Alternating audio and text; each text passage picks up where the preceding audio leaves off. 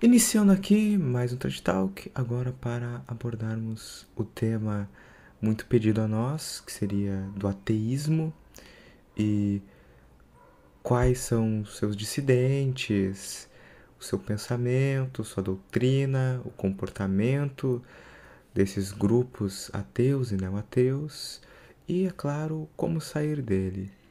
E, para isso, como não poderia ser diferente, trouxemos aqui o Rômulo, do canal Ciência e Filosofia, o Luciano Takaki, já conhecido, e, claro, o André Messias, que já podem se apresentar, por favor, e nos introduzir ao tema.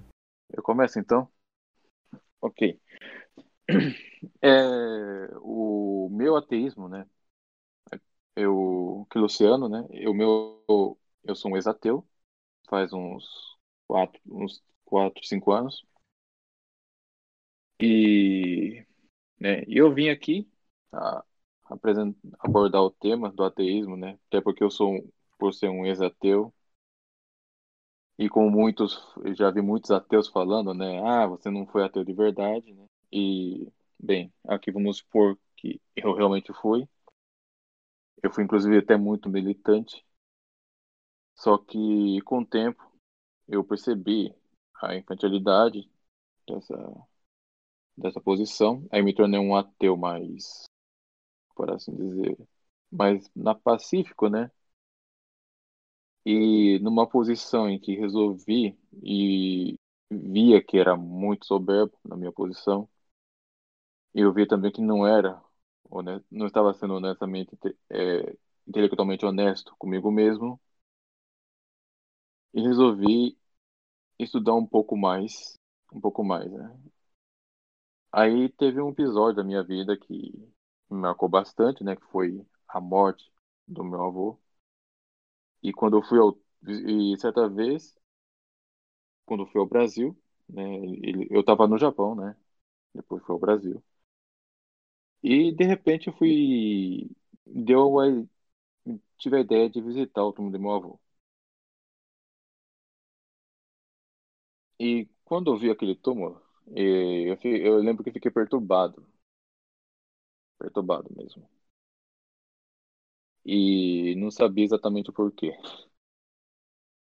Mas só sei que depois de um tempo eu comecei a meditar na, na minha vida, que não era, não estava nem um pouco boa, né? É, e então eu pensei assim, eu pensei no seguinte, né? Mas a vida não é, não deve ser só isso. Aquele foi aquele momento, foi o momento que meu ateísmo já foi abalado.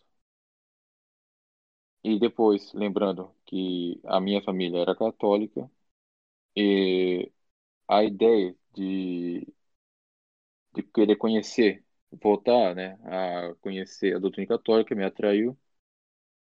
E não demorou muito, eu acho que seis meses depois já estava completamente convertido de novo, né? Eu lembro que no, quando eu era libertário, curioso que o libertarianismo me tem um algo, me fez é, conhecer algo de bom. Eu lembro que o o Moore Rothbard, na época da liberdade, mencionou Santo Tomás de Aquino. Eu pensei, eu vou querer conhecer, eu quero conhecer esse cara melhor. Né? E eu lembrei também que Richard Dawkins, entre aspas, muitas aspas mesmo, né, refutou as cinco vias dele. E eu pensei, quer saber? Eu vou é, reestudar, eu vou estudar direto da fonte. Né? E aí, eu sou isso que eu sou hoje, né? Católico, tomista e convertido, né? Esse é um resumo meio grosseiro da minha conversão, né? Mas é Passo a palavra para o Rômulo agora. Bom, obrigado. Um, salve Maria. Eu, meu nome é Rômulo, né? E eu também eu fui criado católico, uh, abandonei o catolicismo quando eu era bem jovem, por volta de uns 12 anos de idade, eu acho que por, razões bem estúpidas, provavelmente por uma catequese mal feita. Então eu comecei a ter dúvidas a respeito de milagres, a respeito das histórias bíblicas e abandonei. Uh, tive ninguém, não sei se eu cheguei a buscar respostas, isso ou se a minha arrogância foi tão grande que eu já eliminei logo de cara porque não fazia sentido. Aí entrei na universidade, estudando biologia, fiquei cada vez mais ateu, um, um, evolucionista ferrenho, seguidor de Richard Dawkins e enfim, mas eu era muito. Eu, eu, tive a sorte de ter alguns amigos ateus que eram, tinham um interesse bem grande por filosofia, porque naquela época eu não sabia nada de filosofia. Então a gente debatia uh, frequentemente sobre as implicações dos nossos, do nosso ateísmo, né, das premissas ateias. Então, por exemplo, a gente discutia se era possível explicar a moralidade, o comportamento moral do homem com um processo evolutivo, um processo materialista qualquer. E, né, com, de pouco, em pouco tempo, a gente foi percebendo que não dava, né? Então, por exemplo, a gente concluiu que livre-arbítrio era uma ilusão, que a moralidade ela era algo criado pela sociedade, enfim. Fomos chegando a essas conclusões absurdas que por um tempo eu aceitei, apesar de que a minha intuição me dizia que tá, aquilo estava errado. Eu, eu sentia que tinha alguma coisa fundamentalmente errada, que não fazia sentido, né? Não preciso nem explicar. O sujeito que geralmente dá uma palestra dizendo que livre-arbítrio não existe, ele escolheu dar a palestra para me encher o saco e falar que livre-arbítrio não existe, né? Se você perguntar para ele se ele quer açúcar no café dele, ele vai escolher, né? Ele não vai fechar os olhos e dizer, ah, o livre-arbítrio não existe. Para que me perguntastes isso? Mas enfim, então eu fui vendo essas incoerências, mas se a premissa levava a essa conclusão, eu aceitava, né? E não estava disposto a converter por uma questão de emoção, de ah, é, uma, é, uma, é mais confortável a vida religiosa. Então, se o mundo era maluco, eu ia aceitar o mundo maluco se essa fosse a verdade. Então, ao menos enquanto ateu, eu era bem comprometido com a verdade, né? Eu só estava errado a respeito das premissas. Cheguei a enfim, resumindo uma longa história, eu percebi que eu comecei a ter raiva dos esquerdistas, porque eu fui, morei nos Estados Unidos, vi que o movimento feminista esquerdista estava completamente maluco lá, e um, virei um anarcocapitalista, porque achei que era um problema político, então achei que virei um direitista, anti-Estado, achando que o esquerdismo era um problema puramente político, depois eu comecei a perceber que, na verdade, os esquerdistas, eles têm as mesmas premissas que eu tinha, né? Eles estavam simplesmente chegando a conclusões que eu ainda não havia pensado. E aí eu comecei a dar pane, porque eu comecei a perceber que eu tinha que virar um esquerdista. para ser coerente, eu tinha, que, eu tinha que aceitar a ideia que culturas eram igualmente boas, ou que, na verdade, nenhuma delas se importava, porque não existe moralmente bom ou ruim, que a infanticídio, o aborto era algo ok, porque não existe indivíduo. Então, essas coisas começaram a me acordar para os problemas do ateísmo, né? Morando, depois mudando para a Europa, vendo, né, quanto que tirar o catolicismo dos países leva a completa destruição, né, cultural de um país, vendo a destruição da beleza, né? Você olha para uma catedral gótica e olha para um museu de arte moderna, você vê claramente que alguma coisa aconteceu de errado ali. E de pouco em pouco eu fui percebendo que todos esses problemas eles tinham uma mesma causa em comum, que era a ausência de Deus, né? E quando eu fui apresentado a Aristóteles e Aquinas, eu percebi que eu podia coerentemente abandonar as premissas ateias, abraçar uma visão de mundo completamente distinta, uma filosofia natural distinta, que se alinhava tanto com a minha experiência, como com, também né, com a realidade, e aí foi, um, foi uma questão de rápida de, de conversão da, de um Deus abstrato para catolicismo foi coisa de meses, né? Então hoje eu sou católico praticante, já tem um ano e meio mais ou menos. Então é isso aí, resuminho. Graças a Deus. Graças a Deus. Graças a Deus. Posso colocar a introdução? Pode. Fazer a introdução? É, então, o... antes de mais nada, convém dizer que esse Thread Talk de hoje, ele não é para demonstrar a existência de Deus. E temos dois Thread Talk gravados, né? É, inclusive, eu faço exposição de um deles e do outro, e o outro é, é, é o Thiago que, que faz exposição, né, sobre as cinco vias. Então, se o ouvinte quiser ouvir a, sobre a demonstração da existência de Deus, é só ir a um deles. Aqui vamos falar do ateísmo em si, né? Abordar brevemente o que é, né, os alguns pensadores ateus, a, a sua história que é meio confusa, né? Cheia de tem vários saltos aí. E as consequências, né? Desse, desse pensamento, né? Que, que, que é um, uma verdadeira monstruosidade intelectual, né? diga-se de passagem.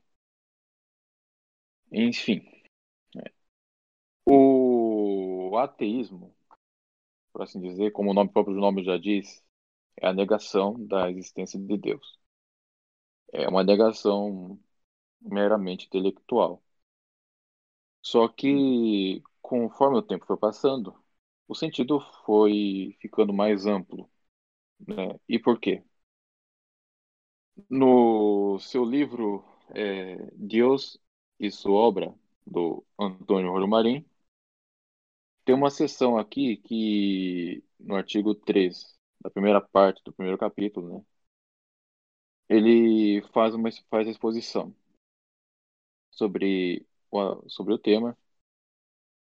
Ele divide atei, os ateus em duas classes, né, os teóricos e os práticos. Os teóricos subdividem-se em dois grupos. Né? Primeiro é o teórico negativo. O teórico negativo é aquele que especulativamente né, é, nega a existência de Deus, porém ele fica na dele, por assim dizer. Ele é, ele é passivo. Guarda essa descrença para ele e fica nisso. O teórico positivo é o que a gente mais vê na internet, por assim dizer, né? São aqueles que militam mesmo. Ele não se contenta em guardar a descrença para si. Ele quer espalhar para todo mundo. E aqui entra também os ateus mais, mais famosos que conhecemos, né? Nesse grupo temos gente como Richard Dawkins, é, Sam Harris, Christopher Hitchens, é, e outros aí, né? Tem, tem uma, uma, algumas antigos, como Jean-Paul Sartre, Nietzsche, Freud, etc.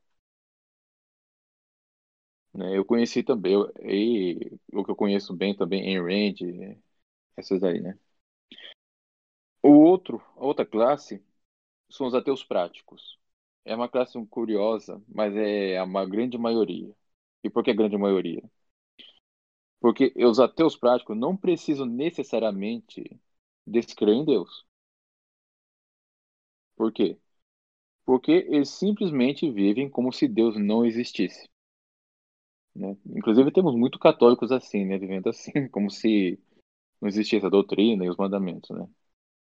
Mas são pessoas que vivem dessa maneira mesmo. Eles, eles não seguem, na, não praticam a religião e vivem desse, dessa maneira. Hoje, e agora resta saber, né, qual, se há alguma razão social, histórica para isso, né? Ah, é muito provável que se deve na dentro do contexto atual, né? Depois a gente antes, porque depois vamos falar sobre a história do ateísmo em si, mas dentro do contexto atual mesmo, é muito provavelmente porque somos bombardeados por informações, por pseudo-informações e por incentivos para que nos tornemos ateus. Né? Inclusive, se você os filmes, as novelas, as músicas, né? As universidades, inclusive, são uma grande militância ateísta lá dentro, né? Muitos professores liberais ou marxistas impondo essa doutrina, principalmente em disciplinas de ciências humanas, filosofia, etc. É, alguém quer fazer um comentário?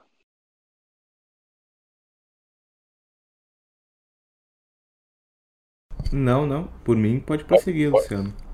Pode prosseguir. Enfim. Ficou claro até aqui, né? É... O ateísmo em si, né, é... é bom lembrar que o ser humano, né, sempre, sempre vai ter, por causa da, da mancha do pecado original, né, ele sempre vai ter aquele, aquelas pessoas que sempre são do contra. É, então, é muito provável que o ateísmo já exista praticamente desde que começaram a surgir as primeiras pessoas que creem em Deus. Né? É bem provável que os primeiros ateus tenham saído da descendência de Caim. Então, e só que há poucos registros, né, de, de na verdade quase nenhum, de pessoas que eram ateias na antiguidade. O registro mais antigo que eu encontrei é de um filósofo chamado Teodoro, que era chamado de ateu, na Grécia Antiga. Nos Salmos, né, salvo engano, o 14 e 51, e nesses dois começa com um versículo assim, né? O, diz o insensato em seu coração, não há Deus. Pressupõe-se então que nesse período em que, que esse salmo foi escrito, já existia já existia um ateu nessa época, né? Pelo menos os ateus práticos. Né? Então, não há muito registro de ateus ao longo de todo esse período da antiguidade até o iluminismo. O prime... Os primeiros ateus, mesmo, de fato, que se declararam ateus, e não só se declararam ateus, como fazer questão de expor isso, daí começou com os iluministas mesmo. E o mais antigo que, que conhecido até pelo que se sabe, curiosamente, foi um padre. Um padre chamado Jean Michelet. Jean, Jean ele tem os seus, seus escritos foram editados por Voltaire. Né? Inclusive, há uma citação do que muito, muita gente atribui ao, ao Denis Diderot, né? O, enciclo, o enciclopedista, ou ao Voltaire. Só que na verdade não é nenhum de outro. É do, é do Jean Michelet, que é o seguinte, né?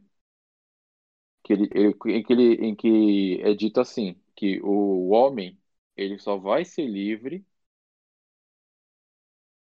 se o, o último rei for enforcado com as tripas do último padre.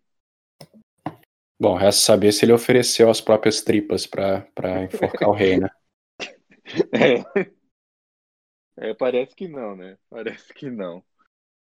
E, Mas e... Uh, eu não sei se uh, você vai me mencionar os estoicos depois ou uh, como é que vai ser?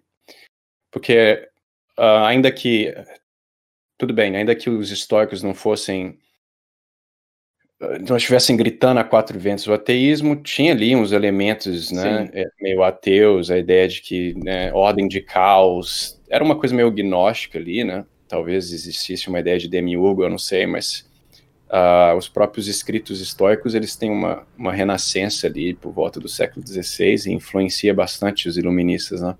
Esse atomismo de Demócritos e, uh, e as ideias ali de Epicuros, esse pessoal então, podemos dizer que ele era um preâmbulo de ateísmo, se não presumo que devia existir ateus entre eles, né? Mas as ideias não... deles eram tão ateias em si mesmos que eram pra, praticamente ateus, né? Sim, é, acredito, acredito que já existiam ateus mesmo, né? Só que não eram muito evidentes, né? O único que encontrei, que eu que encontrei é esse Teodoro, mas dada a, princípio filosófico que muitos deles tinham, né? Como, por exemplo, o Tales de Mileto acreditava que o princípio era água, né? O princípio de tudo era água, né? Aí tem os atomistas, tem os, os epicuristas, que eram mais hedonistas, né? Falam que o Epicuro era ateu, mas eu não acredito que tenha sido. Né? E dando um salto, né? um salto gigantesco lá para a Índia, temos o budismo, né? O Siddhartha Gautama, ele não falou em, em ele, ele, não lembra dele ter falado que era ateu, é, atribui uma citação dele que ele não acreditava em Deus nenhum, etc e tal, mas não é certeza. Mas o fato é que o budismo, é uma religião que, que é, não é teísta. Ele não. É, a pessoa que adere a essa religião é opcional se ela quer crer em um Deus ou não. Mas o fato, o fato é que é uma religião não teísta e também, mais tarde, séculos mais tarde, quando o budismo chegar no Ocidente, vai também ajudar a formar os ateus. Mas o fato é que muitos filósofos gregos também começaram a fincar, né? Fincar os pauzinhos ali para a construção do ateísmo moderno, principalmente, principalmente os epicuristas e os atomistas.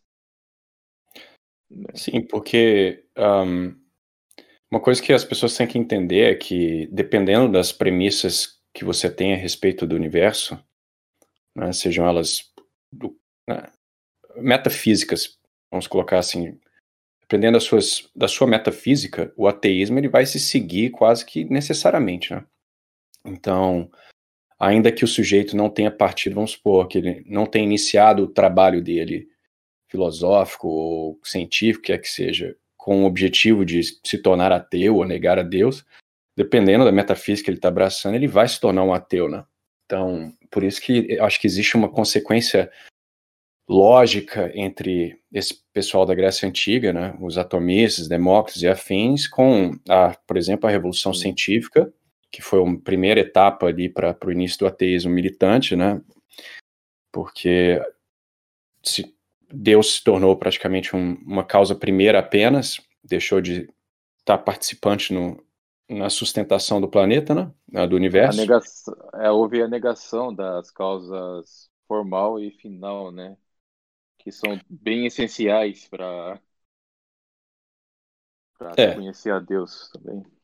É, então existe essa essa uh, esse fator histórico, né, filosófico que culminou na, no, no, iluminismo, né?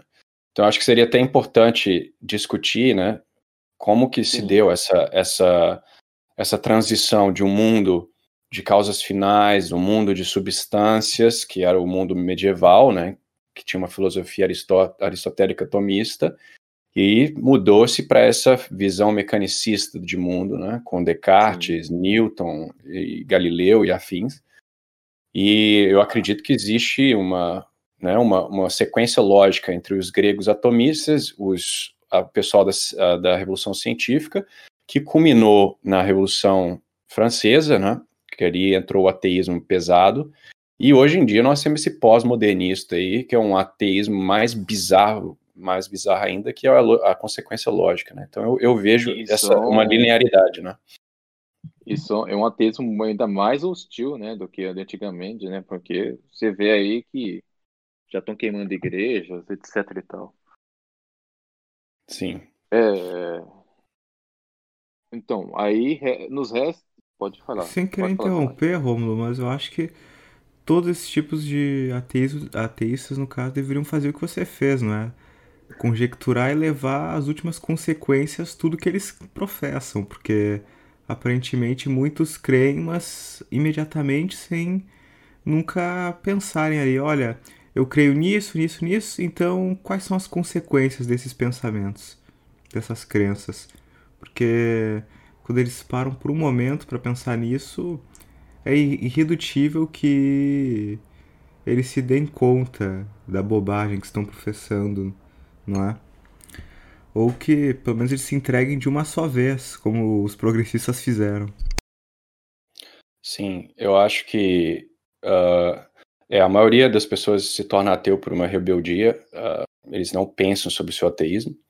E você pode pensar, ah, então eles são inofensivos, porque eles foram criados, vamos supor, dentro de um catolicismo, então eles ainda vão defender a, né, as doutrinas, não as doutrinas, mas a moral católica, a moral cristã, só abandonaram Deus. Era a minha hipótese no início. Eu achava que ao abandonar Deus, eu me, manti, eu me manteria como uma pessoa boa, com os mesmos valores, etc. Mas isso é impossível. Mesmo que você não pense filosoficamente sobre as consequências, você vai acabar sendo exposto, exposto a, a, essas consequências por outras pessoas, por outros movimentos. Então, ainda que você não, não tenha feito o pensamento lógico, você vai acabar abraçando a ideia, por exemplo, de aborto, porque vai, ah, não, se só existe eu, então você vai acabar fazendo uma filosofia sem querer, né?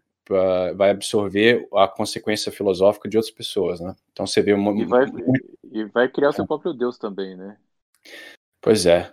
Mas eu acho que para dar um pouco de coerência ao, a conversa, antes que a gente discutir o presente, vamos, vamos falar sobre essa, essa transição do, do mundo de, de cores, do mundo de, de sabores, de, de substâncias, de beleza da, do medieval para essa, essa transição da, da revolução científica Sim. e é com essa combinação da, do feminismo moderno, né, por exemplo. Sim, a... e tudo começou na Idade Média, né, por aquilo que, que pareça, né, com é, vou citar aqui dois personagens da Idade Média. Um deles, acho que alguns já conhecem, que é o Guilherme de Ockham. O outro é o Marcílio de Pádua. O Marcílio de Pádua, né, é menos conhecido. Mas ele vai dar um pontapé que vai ser decisivo. Ele era um averroísta, né, seguidor de Averroes. Averroes, ele é um filósofo árabe, né, e tinha dificuldades, muitas dificuldades, em tentar conciliar, né, as, as, as suas, entre aspas, verdades de fé, porque ele era muçulmano, né, por isso que, daí as aspas, com as verdades que conhecemos pela razão natural. Né? Obviamente que, para nós católicos, né, tanto a verdade de fé como as verdades alcançadas pela razão natural fazem tudo parte da mesma é tudo efeito da mesma verdade que é Deus, né?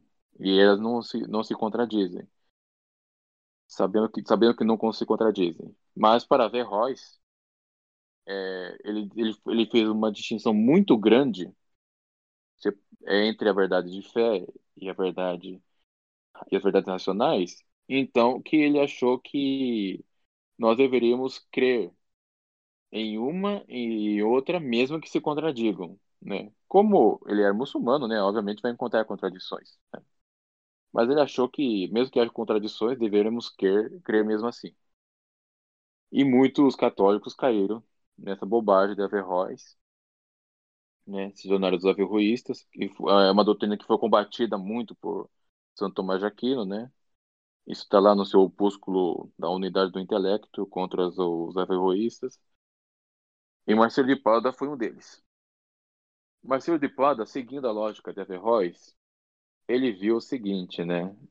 Ele, ele escreveu um livro chamado Defensor Patis, que nesse livro ele vai dizer o seguinte, né? Que o bem supremo da sociedade é a paz social, que deve ser alcançada a qualquer custo. E para chegar a essa paz, ele propôs o seguinte, né? como as verdades de fé, as verdades de fé católicas são de alguma maneira obscuras, já que não pode ser alcançada é, somente pela razão natural, mas tem que ter o auxílio da fé. Então, isso daí tem que ficar, cuidar, ficar só com a igreja. Só a igreja vai cuidar disso. Enquanto as outras, com relação às outras, né, as necessidades do corpo, por exemplo, etc e tal, e, e os bens temporais, isso vai ficar com o governo. Aí pronto. Marcelo de Pada fundou o Estado laico. Concomitantemente, lá na Inglaterra, temos o Guilherme de Ockham. O Guilherme de Ockham vai propor o nominalismo. Ele vai negar a existência universais, né? vai reduzir o, os entes né, ao mero conjunto de acidentes. De acidentes. Então, aí vê que na Idade Média temos esses dois aí, né? Um que vai negar as leis universais e o outro que vai defender a separação total da, entre igreja e o Estado. Só um comentário que alguns uh, alguns historiadores e filósofos, né, filósofos Filósofos historiadores eles apontam que Guilherme de Ockham é um, a consequência das condenações de 1277. Na verdade, houveram mais de algumas condenações, né, de várias teses aristotélicas e algumas tomistas, inclusive, que ali já criou-se uma indisposição em relação à, à, filosofia de Aristóteles, né, que vai culminar em Ockham. Então, para variar, a, a, porcaria começa sempre da França, sinto muito, mas eram bispos franceses que propuseram isso daí. Foi o Etienne Tempier, o nome do bispo. Yes. Então, como nós vamos, como os ouvintes vão perceber, tem vários indivíduos franceses que vão aparecer ao longo dessa conversa. Uh, mas não, a gente chama a França, tem excelentes vinhos, uh, mas é, então existe essa conexão aí entre a condenação de várias teses aristotélicas e tomistas né, em 1277, houveram acho que três condenações, 70, 72, 77, e ali já começou essa indisposição em relação a Aristóteles, né, que culmina no nominalismo da escolástica e a decadência da, da, do escolasticismo mais para o final da Idade Média. Sim, e lembrando que Guilherme de Ockham é da sua universidade, hein? Me lembra disso não, velho. Não gosto de ser associado. Sim. Ah, só para continu continuando, o Guilherme de Ockham vai dar origem, né, a, ele vai influenciar muitos pensadores, né? Né, né um deles, é, indiretamente, não totalmente, né? Porque esse, o, temos o, por exemplo, o Galileu, Galilei, ele não ele não é nominalista, mas de alguma forma ele vai ser influenciado, porque ele vai querer descrever tudo em caracteres matemáticos, né? Inclusive ele disse que o livro da natureza é escrito em caracteres matemáticos, né? Né? Depois vem o Descartes, René Descartes. René Descartes ele vai simplesmente jogar no lixo toda a filosofia clássica para criar uma filosofia só dele. Ele vai negar que nós podemos ter certeza dos conhecimentos pelos sentidos e acha que temos que que o princípio pelo qual devemos partir é da nossa própria consciência, né? Vem daí o seu penso logo existo. Descartes, é, por assim dizer, é ele quem vai provocar o, o grande curto-circuito da história da filosofia porque ele vai influenciar muita gente com esse pensamento. Esse é o ceticismo metódico. Né? E é ele também que vai ser um dos mais influentes pensadores dentro do ateísmo moderno. Porque todo ateu moderno, inclusive, ele é um cético por natureza. E ele vai de... e todo ateu vai defender o ceticismo como metodologia para alcançar um conhecimento. Então, depois de Descartes, nós temos Kant. Né? Kant ele vai ele vai dizer que nós nós não podemos conhecer a essência das coisas, o que ele chama de nômeno, mas apenas os os chamamos que o que chamam de fenômenos, né? Que na filosofia escolástica chamamos de acidentes. Mas o Kant ele vai dizer que só conhecemos os fenômenos e não a coisa em si. Ou seja, a gente só conhece a casca da coisa, mas não a coisa. Isso significa o quê? Que se, se nós vermos, por exemplo, um cão com fenômenos de cão, não podemos ter certeza que aquilo realmente é um cão, né? Porque não conhecemos a coisa em si. Pode ser alguma coisa parecida com um cão. Então, aí já vemos que e, e Kant, ó, e dentro dessa doutrina de Kant, né, ele vai, ele vai negar que nós podemos conhecer a Deus pela, pela, pela, pela, pela, pela raciocínio quia, né, dos efeitos, do efeito para a causa. Ele, segundo ele, a existência de Deus é apenas um, por assim dizer, um pressuposto do, da razão prática. Só e para continuar essa questão da, da, da ligação histórica, uh, esse movimento de Descartes e Galileu e outros, né, como Newton, por exemplo, eles são a culminação dessa rejeição de Aristóteles, né? Porque você tinha dois movimentos acontecendo mais ou menos simultaneamente, né? Você tinha o um empiricismo britânico, né, com Hume e alguns outros, né? Locke. né? John é, e John Bacon e esses pessoal, né, que estavam né, porque eles achavam que os escolásticos ficavam muito tempo pensando nessas coisas abstratas, etc., mas eles queriam uma coisa prática que fosse capaz de prever, né, e controlar a natureza, né. E por outro lado, você tinha essa, esse racionalismo aí na França com Descartes, mas to, os dois compartilhavam de uma mesma essência que era a rejeição completa de Aristóteles. Né? Eles odiavam Aristóteles, odiavam causas finais. Bacon é explícito nisso, ele detestava Aristóteles. Então, existe essa, esse contínuo, né? Você começa com as condenações, Aristóteles começa a perder força, entra o nominalismo, a rejeição dos universais, daí chega o pessoal da, da Revolução Científica, que rejeita completamente o sistema aristotélico, elimina as causas finais, elimina a causa formal e começam a reduzir toda a existência para, né, ou matemática ou matéria em movimento, né? Então volta tá um porque a história ela se repete, não existe nada de novo debaixo do sol. O que esses caras estão voltando é para o atomismo de, de, é, de, Demócritos, né? Então agora o que existe é. são átomos no espaço batendo e gerando essas coisas, né? Então esse propõe problema... uma revolução, mas acaba dando uma volta de 360 graus, né? Sim, isso e, e já começa. Você fala que o Descartes começou o problema. Um dos problemas de Descartes foi exatamente esse reducionismo, né? Porque quando você elimina, quando você reduz todas as substâncias para átomos batendo no outro, ou para o que quer que seja, né? Res extendas, você acaba eliminando toda qualia, né? E aí você cria um problema, porque se tudo que existe é coisa estendida no espaço, é átomo batendo, então o que é a sensação de cor que eu sinto? O que, que é a sensação uh, né, de, de, todas essas coisas que a gente sente subjetivas que, que tornam o mundo o que ele é, não é? Então a, a, cor, a cor deixa de ser algo que existe na planta, né? E passa a ser algo, sei lá, onda no, no espaço, etc. E aí o Descartes acaba caindo num dualismo, né? Porque como ele não consegue explicar do ponto de vista material essas questões subjetivas, ele, ele postula que existe uma, uma outra substância, que é a substância pensante, e que ela é separada do corpo, né? Então se cria esse dualismo e... cartesiano completamente insano. E, que... E repare que Descartes ele praticamente se coloca no lugar de Deus quando ele pensa desse jeito, porque é, ele não pode ter certeza de nada a não ser de que ele existe, entendeu? No, no fundo, no fundo, ele está sozinho no mundo ali, o resto não sabe o que é, mas só sei que eu sou a única certeza e fica nisso.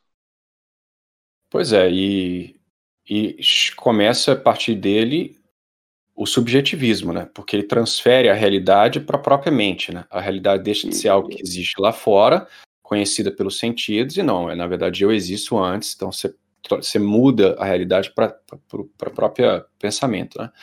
O que salvava esse pessoal, vários deles, né? Eu acho que Bacon e Hume eram ateus, mas por exemplo, Newton também abraça uma metafísica muito, muito errada, né, que, que vai influenciar pessoas até hoje, principalmente na física, porque ele, ele, ele propõe que o espaço existe em si mesmo, né, que a, o tempo é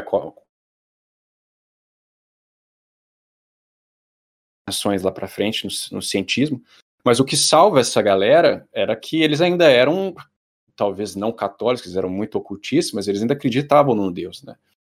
Então, sim, sim.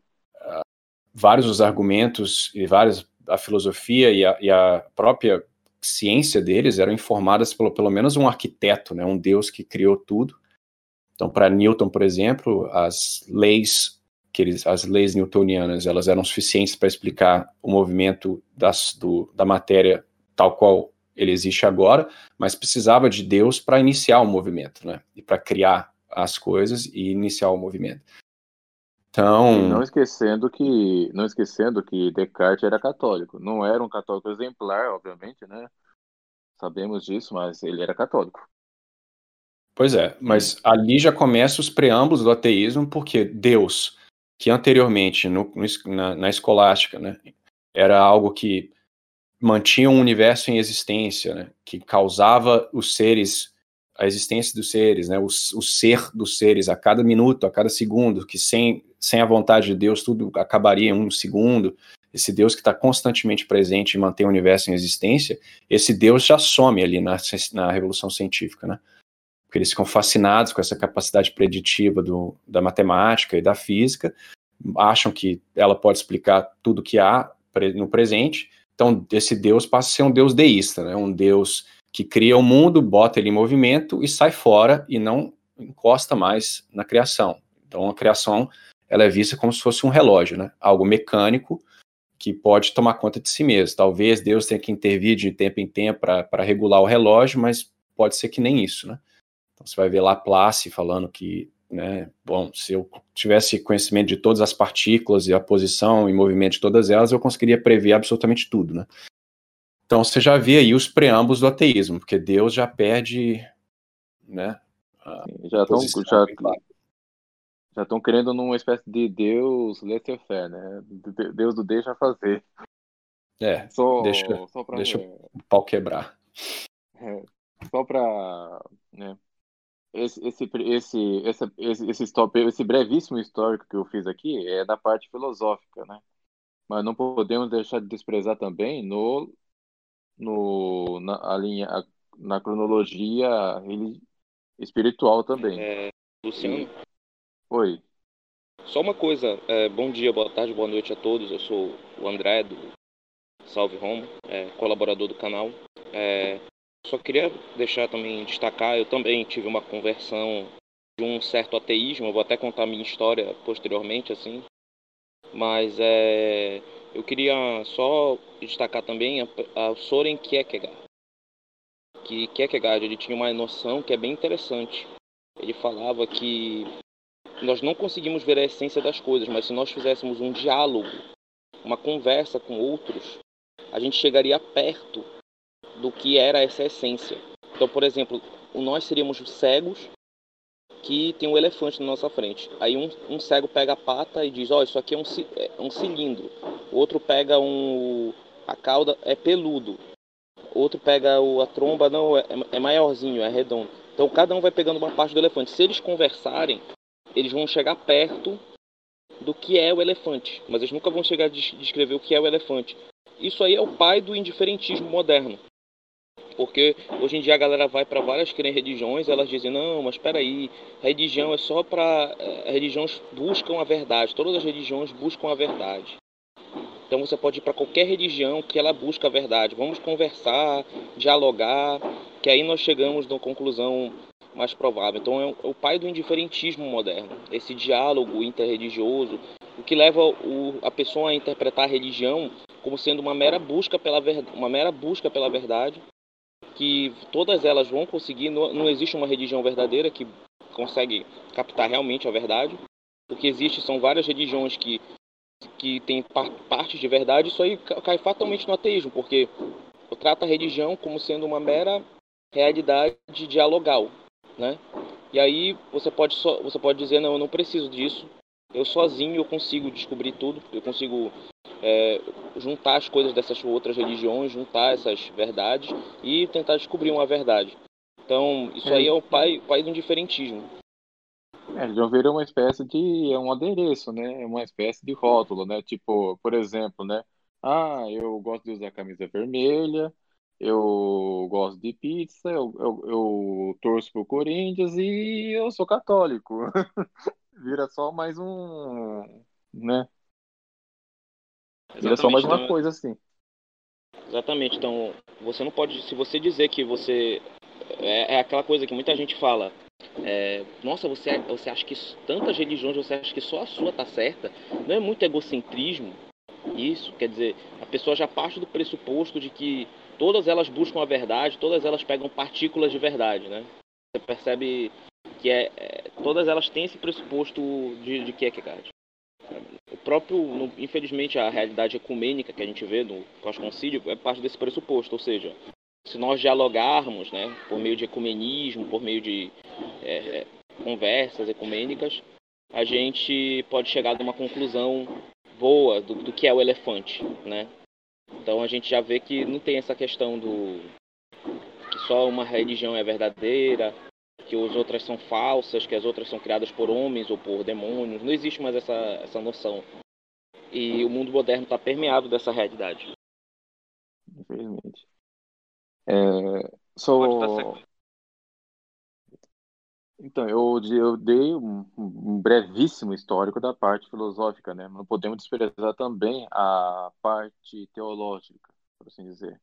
Porque o, tanto o Guilherme de Oca como o Márcio de Pada também eles vão influenciar um, um alemão chamado Martinho Lutero. Que Lutero, ele era evidentemente ocamista, né? Ele chamava Guilherme de Oca de mestre, inclusive. E por causa do seu nominalismo, ele não vai definir com clareza o que é fé e o que é graça. Né? E eu não vou contar toda a história de Lutero aqui, obviamente, mas é só vou deixar claro o seguinte: Lutero ele rompeu com Roma por causa da rompeu com Roma, né? Ficou é, querendo, ficou denunciando aquele lance da, das indulgências, etc. E ele vai fundar a sua doutrina da justificação, que é uma heresia extremamente perigosa, perversa, que diz que a pessoa ela é justificada somente pela fé e que, a, e que o ser humano vai continuar sendo pecador mesmo assim, e, mas que se a pessoa crer, crer firme assim, a graça vai cobrir ela como se fosse um véu, e Deus vai declarar que aquela pessoa é justa. E fim de papo. Esse, essa doutrina de Lutero vai ser muito conveniente no histórico da, do ateísmo. E por que vai ser? Porque essa doutrina vai atrair, né, é, vai atrair os nobres alemães que não queriam saber de, de, de dar dinheiro para a igreja, né, por causa da questão das urgências, porque acharam muito cômodo essa doutrina, muito cômoda essa doutrina, pensei, tipo, já que é assim, né, melhor aderir a esse pensamento. Lutero, ao romper com Roma, ele vai provocar o seguinte pensamento nas pessoas, né? É, a igreja não vai ser mais a autoridade que era antes. Não vai ser vista como aquela autoridade que era antes. Então, Lutero ele vai iniciar uma revolução dentro do âmbito religioso, tal como Descartes iniciou na filosofia. Podemos dizer que Descartes e Lutero vão ser os primeiros, vão fincar a base do ateísmo moderno mesmo. Fincar de vez. Porque a partir desses dois vai começar vai surgir também o movimento iluminista. Que que nominalmente é que só tem algo de luz nominalmente, né? Porque o iluminismo vai iniciar a verdadeira idade das trevas. E né, porque a partir daí, daí que vai começar, vão começar a surgir os ateus de fato, né? Como já citei o Jean Millet, o Diderot, o Diderot também.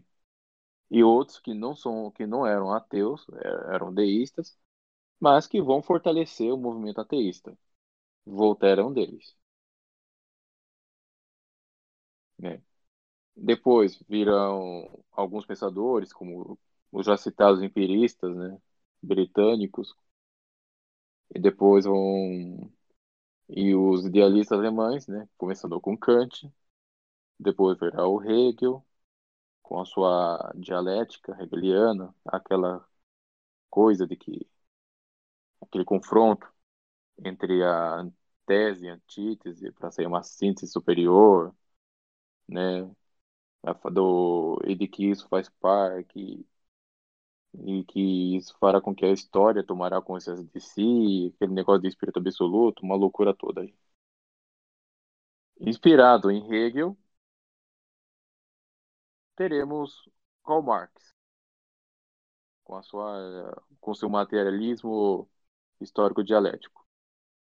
Karl Marx, obviamente, também era ateu. Né? Ele e Engels. E, e eles também vão dar o seu, a sua contribuição. Karl Marx, ele... Muitos dizem que ele não era um ateu tão materialista assim, né?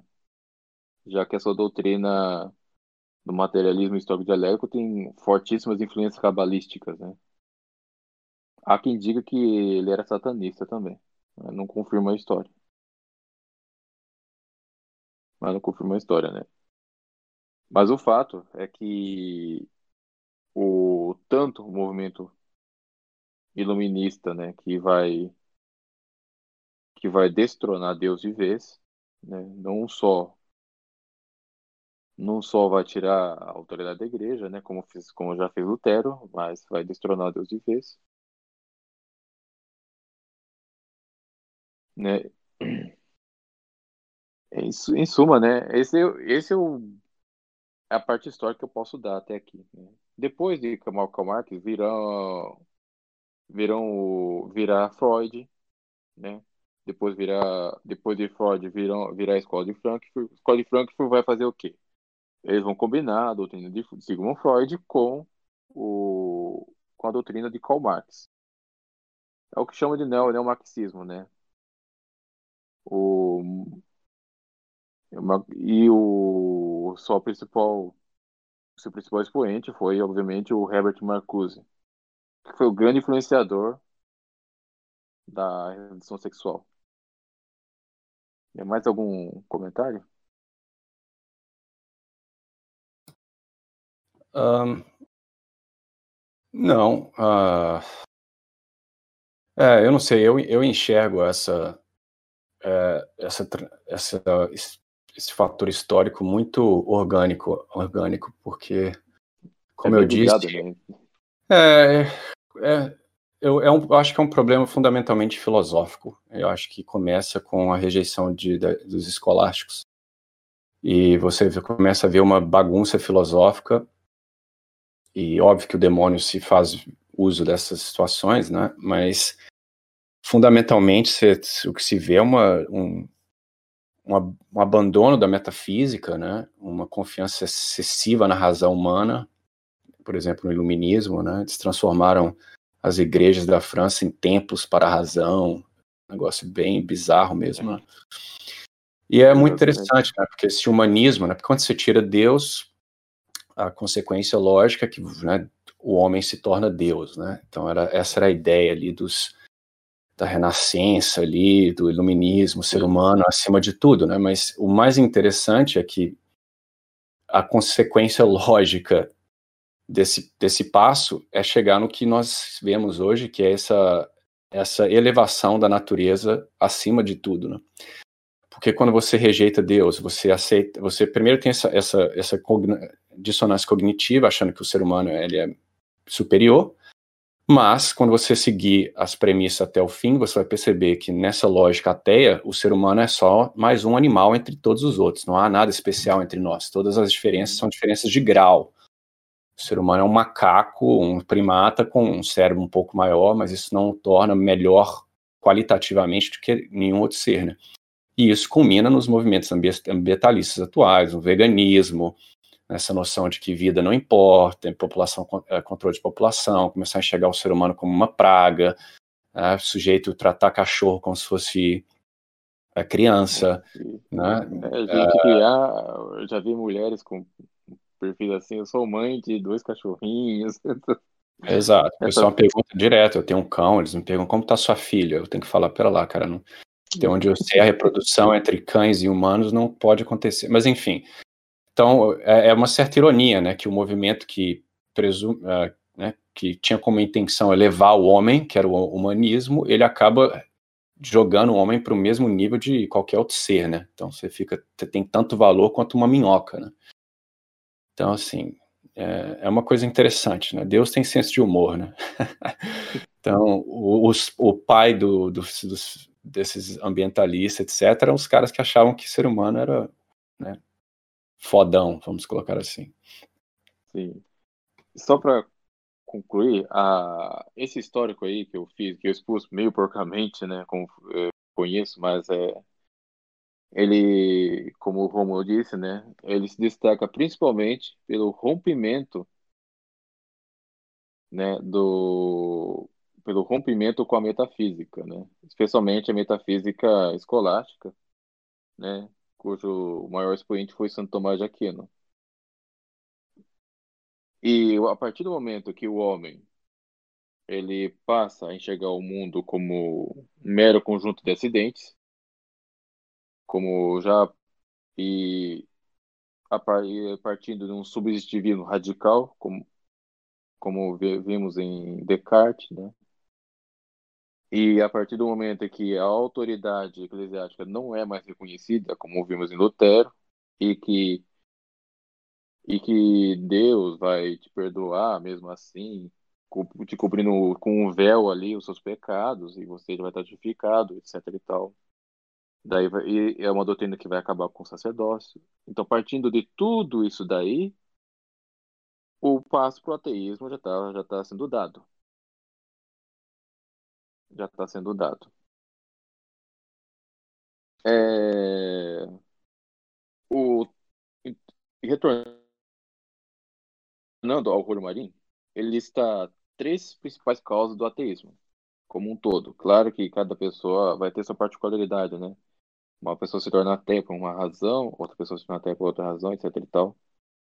Mas ele, ele, ele lista três motivos fundamentais. O primeiro deles é o predomínio das paixões baixas. Isso significa o quê? Que geralmente os ateus, a maioria dos ateus, boa parte dos ateus, eles são ateus porque eles não gostam de uma doutrina que vá, por assim dizer, enjaular suas paixões. Se livrar de Deus é uma ocasião de não enxergar mais sua, os seus vícios como pecados.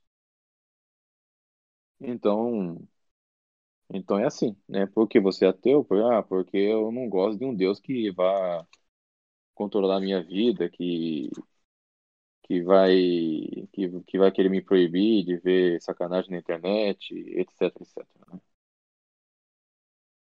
É que num, um Deus que proíbe o adultério, que é absurdo, né? Em suma. Segunda razão, que é, com certeza essa é a principal razão que vemos nos ateus militantes, o orgulho e o ódio. Né? Porque um ateu ele vai ser ateu porque ele não quer submeter a ninguém, principalmente a um Deus que ele não vai enxergar, né? É mais fácil ele atribuir a si mesmo a tal divindade e viver como ele quiser, sem ninguém mandar.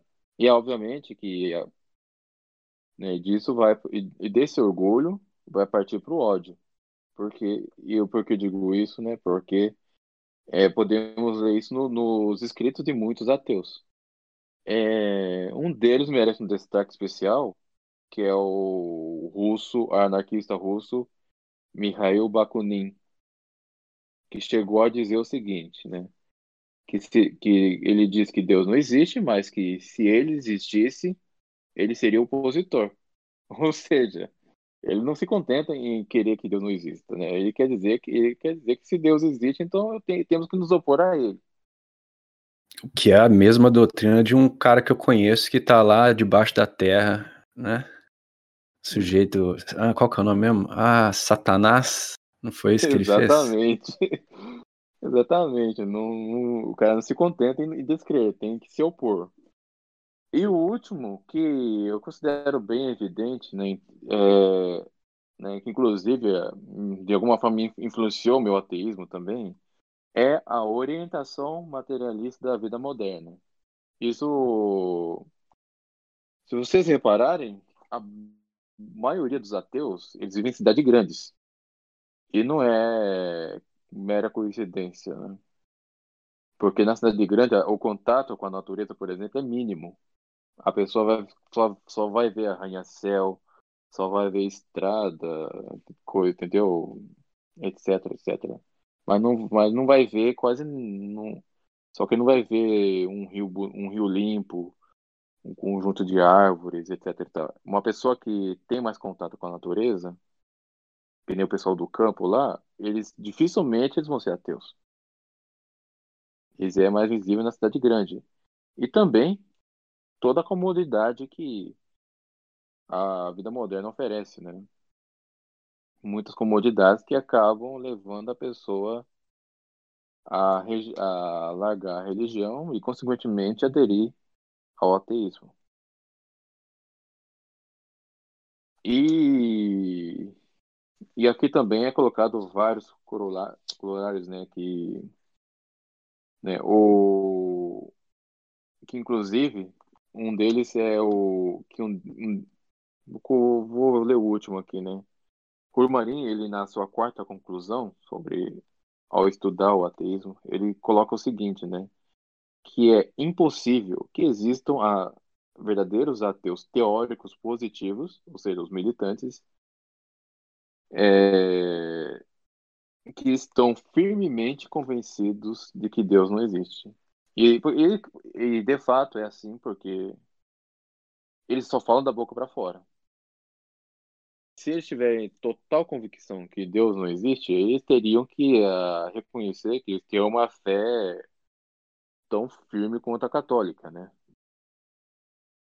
Porque, porque uma coisa é crer positivamente que algo existe, outra coisa é, é crer firmemente que algo não existe. E, e eles não podem ter tanta certeza assim, por, justamente porque, ainda que há todas as circunstâncias que favoreçam o ateísmo, é inevitável é, perceber as, a, que o que é causado tem causas né? inevitável também cogit, é, é, de vez em quando a pessoa cogitar que Deus, que Deus existe porque ele é necessariamente a primeira causa.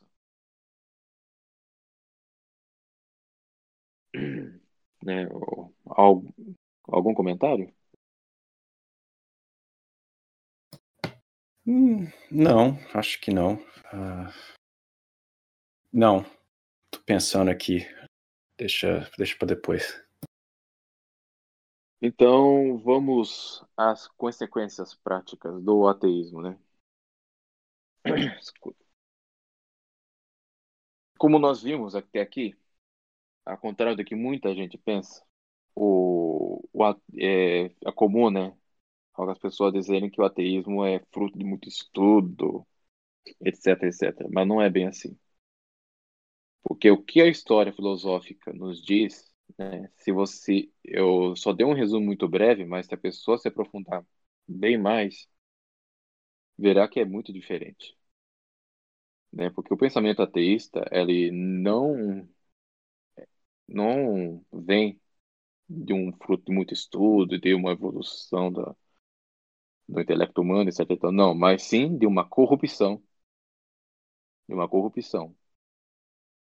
Até porque, se você, até porque a tendência natural das pessoas é crer em Deus. É crer em Deus. Só que a partir do momento que a pessoa ela resolve fazer dar um esforço para não crer, ela está indo próximo contra a sua própria natureza. Tanto é que ah, não há nenhuma sociedade que tenha sido fundada, fundamentada dessa maneira, em uma descrença em Deus. Temos sociedades teístas, né, especialmente teístas, temos, tivemos, temos, temos sociedades panteístas, temos sociedades politeístas, mas nunca na história humana existiu uma sociedade ateísta. Naturalmente ateísta, quero dizer, né? O que existiu foram, foi o ateísmo imposto em certos regimes, né? especialmente o comunista. O comunista. Então, então é dizer que o ateísmo vem de muito estudo, etc e tal, isso não, não é nenhuma verdade, obviamente, né? Inclusive, a situação inédita em que vivemos, que é o fato de que, pela primeira vez na história humana, os ateus são maioria, decorre justamente dessa corrupção intelectual promovido pela filosofia moderna. Enfim, né? A, as consequências práticas estamos vendo aí, vendo aí. Né? A principal delas, a meu ver, é com relação ao Estado laico, ao, né? Por quê? Né? Uma vez que a religião é rejeitada e a partir do momento que há esse, esse rompimento entre igreja e Estado, o Estado não tem mais nenhum mecanismo que o controle, né? Pois já que, já que antigamente o Estado ordenava, se ordenava a igreja e a igreja colocava as rédeas, né? Sem a igreja, o Estado passa a ser o senhor de si mesmo. E as consequências disso são as mais diversas, né? O Estado ele se torna um corruptor das paixões humanas, como acontece na democracia liberal, ou ele se transforma num, numa tirania, como nós vemos no regime comunista, etc. E ele passa a prescrever absurdos, né? Como a alegação do aborto, o reconhecimento do matrimônio gay, né? a imposição agora da ideologia de gênero, dentre outras coisas, né? A primeira consequência, então, que nós vemos é política. E fora que, antigamente, né, é, quem era o governante, é, geralmente, geralmente, claro que tinha uns tranqueiras aí, mas geralmente era, eram pessoas de virtudes, que eram os reis. Né? Mas, com o advento do Estado laico, da democracia liberal, agora qualquer patife pode ser o presidente do país. Né? Então, não estranhe, né? Se, se hoje temos gente como, como Lula sendo presidente, a Dilma, né? E por aí, o Macron na, lá na França e outros aí. Então, a primeira, a primeira consequência é a política. Alguém tem algo a falar? Bom, eu não sei qual que é a, ordem cronológica, mas eu eu acho que talvez eu esteja discordando de você, tá? Vamos eu, eu acho que a gente pega uma, uma, faca e briga, quem ganhar na briga de faca tá certo, porque a verdade não existe mais, né? Então, quem gritar mais alto de nós dois vence. Estou fazendo uma alusão ao a exatamente o que aconteceu com, com o mundo moderno, que ao rejeitar Deus, rejeitou a verdade absoluta. Né? Então, para mim, a pior consequência, o Estado é só um, um efeito dela. Para mim, é a negação da verdade objetiva.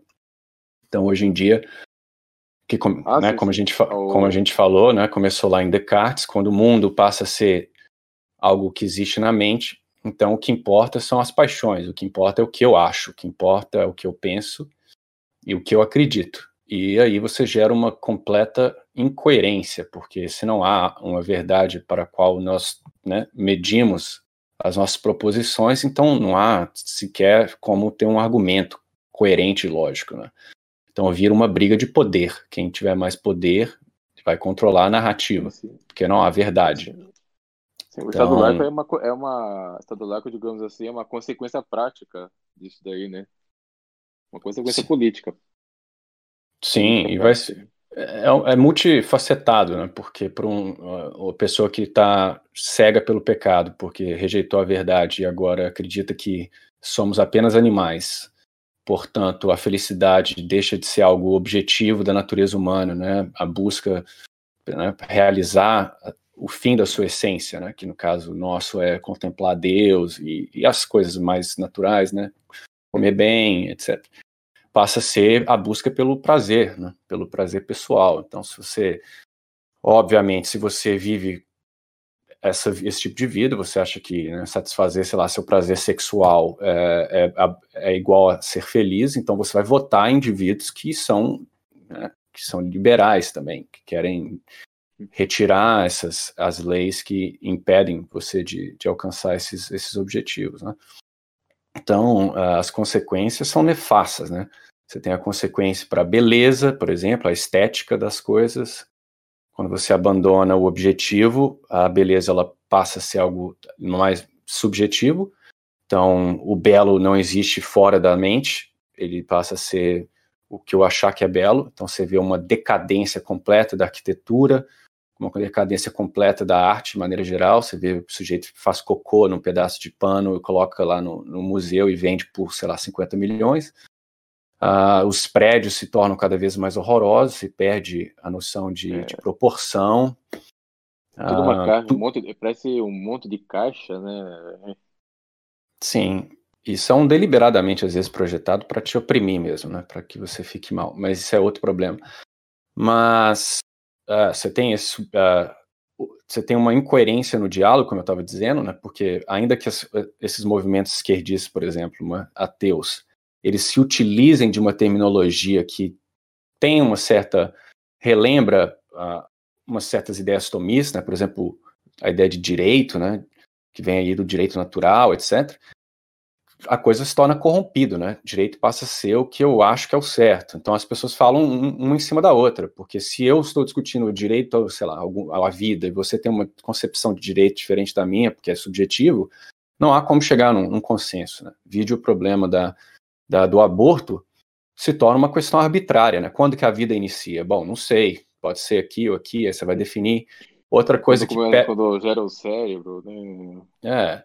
Isso também é uma consequência do, do reducionismo uh, dos, do, desses, da, da revolução científica né, e do ateísmo, porque a, a, vida perde o sentido, porque a substância passa a ser meramente os átomos, então se tudo é um aglomerado de átomos batendo, então a vida não tem nada de diferente. Então o ser deixa de existir, tudo que existe é meramente átomos no espaço, então não tem como definir o que é vida, então aborto pode, pode matar, porque na verdade não é matar. Então você vai ver alguns filósofos modernos dizendo que, né, o Richard Dawkins, inclusive, saiu para um protesto aí sobre Black Lives Matter com um sinal All, uh, No Lives Matter, né? nenhuma vida importa, porque o sentido da vida deixa de existir, porque o ser humano não há um Deus, não há a nossa inteligência, ela é a consequência de processos materialistas, se é que pode falar de inteligência, porque para alguns é que, o ser é nem existe. Para eles vida para eles, na prática, é como se fosse um monte de maquininha, né? Um de engrenagem. Inclusive, o próprio Descartes,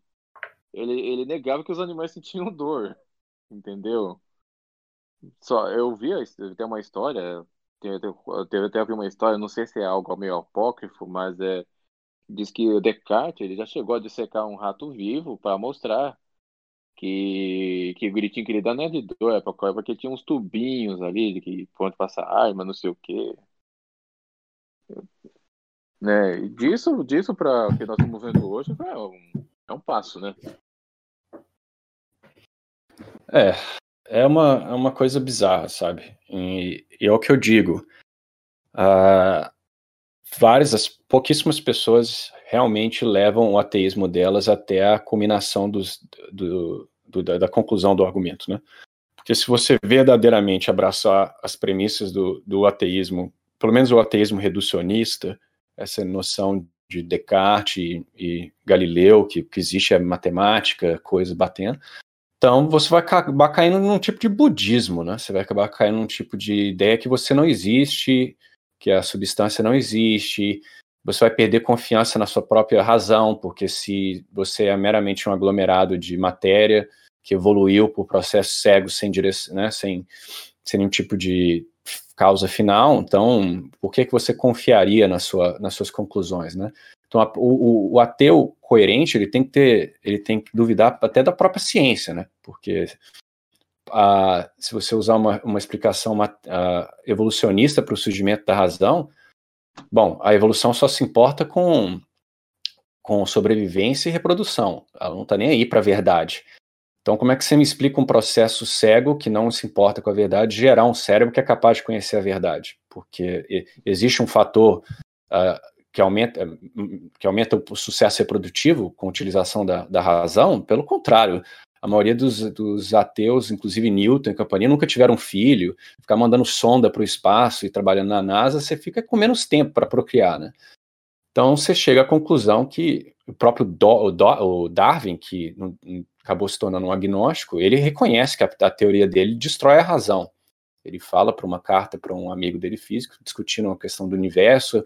Parece que o amigo está era um físico, se não me engano, está tá argumentando que o, a, o, universo tem não é produto do acaso E Darwin, em um momento, fala: Nossa, eu, eu gostei muito, eu concordo com o seu argumento, e minha intuição me diz que o, né, o universo não é obra do acaso, mas aí eu me lembro que eu, né, eu surgi por processos materiais, estou dizendo que ele usou essas palavras, né, mas ele dizendo que né, ele é meramente um primata, então como que ele confia na própria conclusão?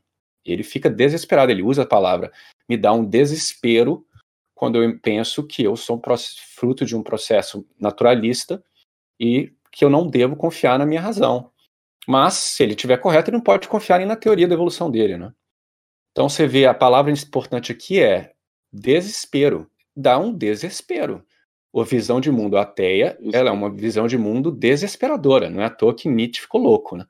Então, você vê hoje o mundo que propõe mais fala de liberdade, mais fala de direitos, enche a porcaria do saco falando de direito cada cinco segundos, e é o mundo, eu chutaria, mais deprimido que já existiu na história da humanidade. Né? Tudo e bem que não existia. Né? É, não existia. Uh, não existia anti, antidepressivo no passado, mas, enfim, você olha hoje em dia, praticamente todo mundo com antidepressivo. Uh, pessoal, como eu disse, tratando cachorro como se fosse filho, um bando de mulher quarentona, sem filho, vestindo cachorro com roupinha um mundo completamente insano, esse pessoal nunca está feliz, aí fica pedindo mais e mais coisas. Então, assim, a, as consequências do ateísmo, elas estão absolutamente em todas as, os locais, em todas as áreas. Como eu disse, arte, política, social, na ética, tudo. E está decaindo, apesar desse pessoal falar que estamos progredindo, né? Os progressistas. Não, estamos virando animais. Estamos virando cada vez mais animais. Lembrando que antigamente não existia antidepressivos e, existia, e tinha pouquíssimos suicídios, né? Hoje em dia temos bastante antidepressivo e muito mais suicídios do que. Aliás, estamos é, no período com mais suicídio da história humana, né? Diga-se de passagem. É, é. Né? E a, a outra consequência do ateísmo que nós estamos é o que de alguma forma já expomos aqui, né, que é a burrice generalizada. As pessoas elas não conseguem definir mais nada. Elas não conseguem enxergar a substância das coisas. Elas não conseguem mais pensar, raciocinar as coisas, observando as suas causas, etc. E tal. Até porque, a partir do momento que você adere ao ateísmo, você tem que abandonar a, a filosofia de Aristóteles, né? Que é a filosofia por antonomasia, por assim dizer. É, o, é muito difícil, por, se você vê, por exemplo, os ateus tentando refutar as cinco vias de São Tomás de Aquino, e eles nunca pegam os textos originais, eles sempre pegam comentário de terceiros. Até porque não acredito que eles tenham capacidade para entender, né? Mas enfim, eles eles não entendem o que é o movimento, eles não entendem o que são as causas, etc e tal. Né? E só para deixar bem claro, né, se algum se algum ateu honesto que tiver aberto a verdade tiver escutando esse podcast agora, só tô só quer dizer que não estou querendo ofender você, viu? Essas críticas são mais ao que nós chamamos de ateus teóricos positivos, que são os ateus que que, que nos atacam, mas, é, mas só para só retornar, eles não são capazes de responder às cinco vias. Não são capazes, porque eles não possuem é, capacidade intelectual, bagagem intelectual para tal. E por, e por que ah, o ateísmo generalizado provoca burrice generalizada? Porque Deus é a fonte de todo ser. Como a terceira via mostra, ele é o ser necessário, pelo qual todos os outros existem. Sem Deus, nada existiria. Ponto final. E a partir do momento que você nega a fonte do ser, você não tem onde sustentar os outros seres. Porque esses outros seres precisam, eles vão precisar de alguma causa primeiro. Eles vão precisar de algum princípio que o sustentem ali. Mas é mais o ateu, ele vai descartar. Ele descarta Deus, então ele não consegue mais enxergar lógica nas coisas. E é justamente por isso que o mundo, a partir do momento que o mundo vai ficando mais ateu, ele vai ficando mais burro. Tem outra coisa E- também, né? Porque como você ah, vive pelas paixões, né? A paixão ela toma predominância e, super- e fica acima da razão. E vivendo no pecado, o pecado ele anuvia a razão, né? Então essas pessoas são totalmente passionais. Você vê que as- os argumentos delas são apelo à emoção. Elas berram, fazem protesto, fica pelada na rua, faz xixi na rua, grita com os outros, arranca os cabelos. Isso aí é fruto direto da abandono de, de Deus, né? Porque como eu disse, você é um animal. A razão, ela perdeu essa, o caráter, né, imaterial, né, é, porque o que nos faz especial é exatamente porque nós fomos feitos à imagem e semelhança de Deus, né? Então nós temos essa parte material que é mais similar a Deus, que é imaterial. Pode conhecer a verdade, mas se você se você troca, inverte e coloca as paixões baixas acima da razão, você é pior do que um macaco, na verdade, né? Porque Sim, o macaco e- não e- tem e- escolha, né? E olha que eu, e olha, e olha que eu coloquei uma consequência meramente intelectual, né? Ainda não somei, ainda não somei a passional. Agora você veja, é, corrompe o intelecto, né? Corrompe o intelecto, é isso, eleva as paixões e dá no que dá, né? A- dá no que dá. E você vê que as pessoas elas não conseguem mais apreciar a boa arte, né? As pessoas não têm mais paciência para escutar um Vivaldi, né? Um canto gregoriano, etc. Não, eles vão ficar escutando música pop, né? Música entre aspas pop, né? Que só são batidas, versos repetidos, Música porque de é tudo é... Oi? sofrência. Que é, É. música, música atualmente é só tipo assim, é, ah, o fulano me fulano me, me traiu, aí agora eu tô sozinho, agora eu vou pra balada, vou sair com todo mundo e tal. As músicas hoje em dia só se resumem a esse tipo de coisa, quer dizer, ou é um estímulo às paixões baixas, ou é, é uma coisa de sofrência mesmo, ou seja, a pessoa lamentando porque perdeu um relacionamento tal, etc. É totalmente passional. As músicas hoje em dia não temos uma apreciação intelectual, etc. Exatamente. Né? Você falou da arquitetura, né? Você veja que até ho- hoje até as igrejas, até as igrejas estão feias. Até porque muitas delas são projetadas por ateus, né? Você vê aquela catedral metropolitana de Brasília, que é uma coisa medonha, foi projetada pelo ateu Oscar Niemeyer, né? Agora, você acha que o Oscar Niemeyer conseguiria projetar algo semelhante, por exemplo, à Catedral de Colônia ou de Notre Dame? Não, né? Porque eles não têm é, o senso de beleza, né? Beleza, como por exemplo, é algo subjetivo, é algo semelhante a uma preferência entre, entre, o, entre um sorvete de baunilha ou de chocolate, não é algo concreto que existe na coisa, então eles fazem as coisas de qualquer jeito. Seja uma igreja, seja um prédio público, seja uma casa, seja lá o que for. Eles sempre vão fazer coisas feias. E dentro da arte, obviamente, vai ser tudo feio também. Picasso era ateu. Aliás, é curioso, é uma coisa interessante saber que Picasso ele já foi católico. Se você pesquisar as pinturas de, de Picasso quando ele tinha 15 anos, por exemplo, quando ele era católico, as pinturas deles eram bonitas, admiráveis. Mas a partir do momento que ele se tornou um ateu anarquista, as pinturas dele ficaram todas feias. E cada vez mais feias. E isso não é coincidência, obviamente, né? Inclusive, quem quiser saber mais sobre isso, tem alguns vídeos no Floss Carmelli da professora Laura que fala que, né, é, e também do A professor revolução Lando, gnóstica da arte, né? é, tem a Revolução na Arte e também as três revoluções, né, que, que o professor Lando também falava sobre, né, a Revolução Francesa, etc, como que isso destruiu, né, mas ela fala também sobre a arte, e você vê, né, claramente, né, tem essa questão da proporção, etc. É, é uma, nega, é uma negação do ser, né, completa, né, Sim. é, e... É o, o Carlos Nogueira, quando ele apresenta a, o documentário da Arte do Belo, né? Ele, ele cita o Giovanni Reale, fil- é o filósofo italiano, que ele disse que a arte moderna, né? Que podemos chamar de arte ateísta também, nada mais é que a diluição das formas, porque as formas elas desaparecem. Né, as pinturas, que as pinturas nem precisam nem sequer significar nada. Você pega lá as pinturas de um ateu, como Pollock, é só um monte de tinta jogada ali. Ele se droga lá e fica espirrando tinta. Totalmente racional, né?